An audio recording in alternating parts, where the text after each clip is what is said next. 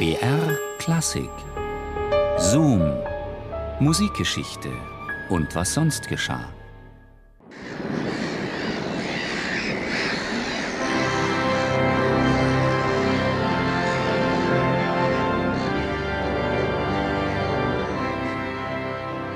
In unserer eurozentristischen Vorstellung ist die Besiedlung Amerikas eine Geschichte voller Säbelrasseln und Pulverdampf. Ein spannender Abenteuerroman mit Kapitelüberschriften wie Inka-Gold oder karibische Piraten, in dem Begriffe wie Kunst und Kultur kaum mehr als eine Fußnote sind. Aber tun wir der neuen Welt damit nicht Unrecht? Man stelle sich Folgendes vor. Vom Geiste der Freiheit beseelt, hätte Ludwig van Beethoven seine Koffer gepackt, um der Enge Europas zu entfliehen.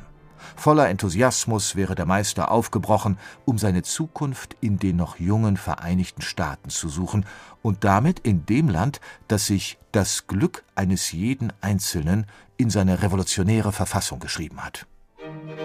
Oder lassen wir einen weiteren Ozeanklipper vor unserem inneren Auge vorbeisegeln, auf dessen Deck steht Wolfgang Amadeus Mozart an der Reling, während ihm eine steife Atlantikbrise um die Ohren weht. Das lukrative Angebot eines kolonialen Regenten hat ihn dazu bewogen, der Kaiserstadt Wien samt deren Intrigen den Rücken zu kehren.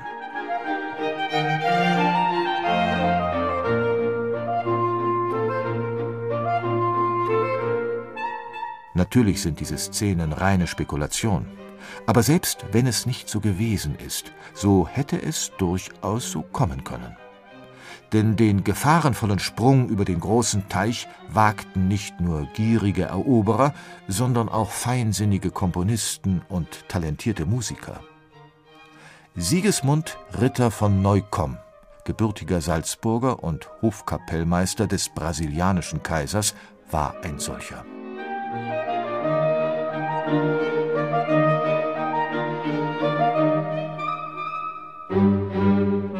Von der Getreidegasse an den Zuckerhut.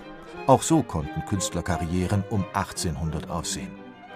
In der Bewertung der Musikwissenschaft ist Sigismund Neukomm einer der Komponisten, die im übermächtigen Schatten von Haydn und Mozart stehen.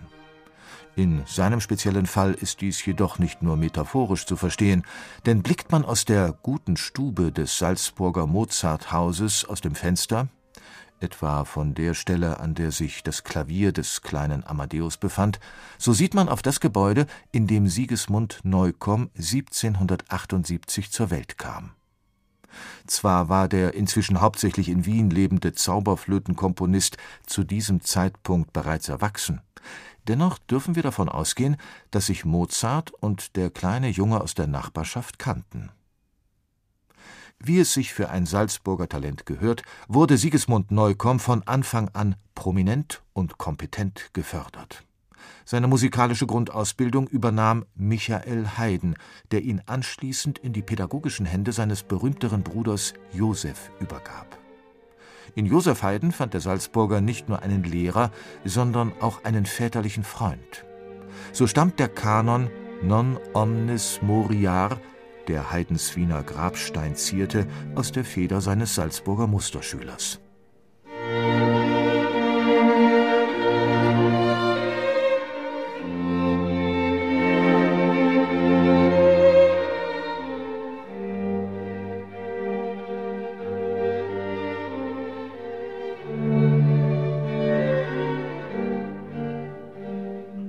Sigismund Neukomm muss ein Abenteurer gewesen sein, denn Reiselust und Fernweh bestimmten seine Biografie, die von den politischen Umbrüchen und kriegerischen Turbulenzen der Französischen Revolution und der Napoleonischen Kriege geprägt wurde.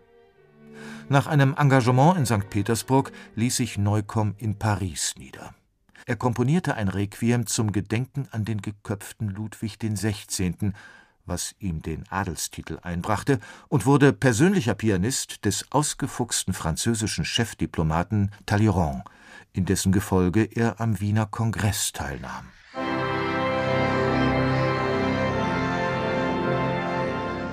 (1816) brach Ritter von Neukomm auf zur großen Atlantiküberquerung.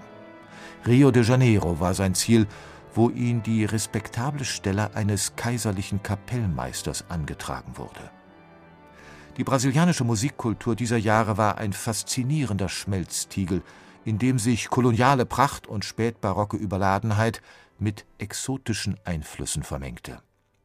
Zum einen war Rio der Sitz des portugiesischen Hofstaates, der dorthin vor Napoleon geflohen war, samt seiner feudalen Repräsentationsansprüche. Zum anderen gab es in Brasilien afroamerikanische Sklaven, die nach europäischen Kriterien zu Geigern, Bläsern, ja selbst satztechnisch versierten Komponisten geschult worden waren. Oper, Messe und Symphonik, gespielt im subtropischen Klima von einem dunkelhäutigen Orchester. Es kam, wie es kommen musste. Sigismund Neukomm erlag dem sinnlichen Reiz der neuen Welt. Interessant nennt das Riemann Musiklexikon die Werke seiner brasilianischen Zeit. Die folgende Frage mag hypothetisch sein, dennoch liegt sie einem auf der Zunge. Was hätte erst ein Mozart in diesem flirrend exotischen Ambiente komponiert?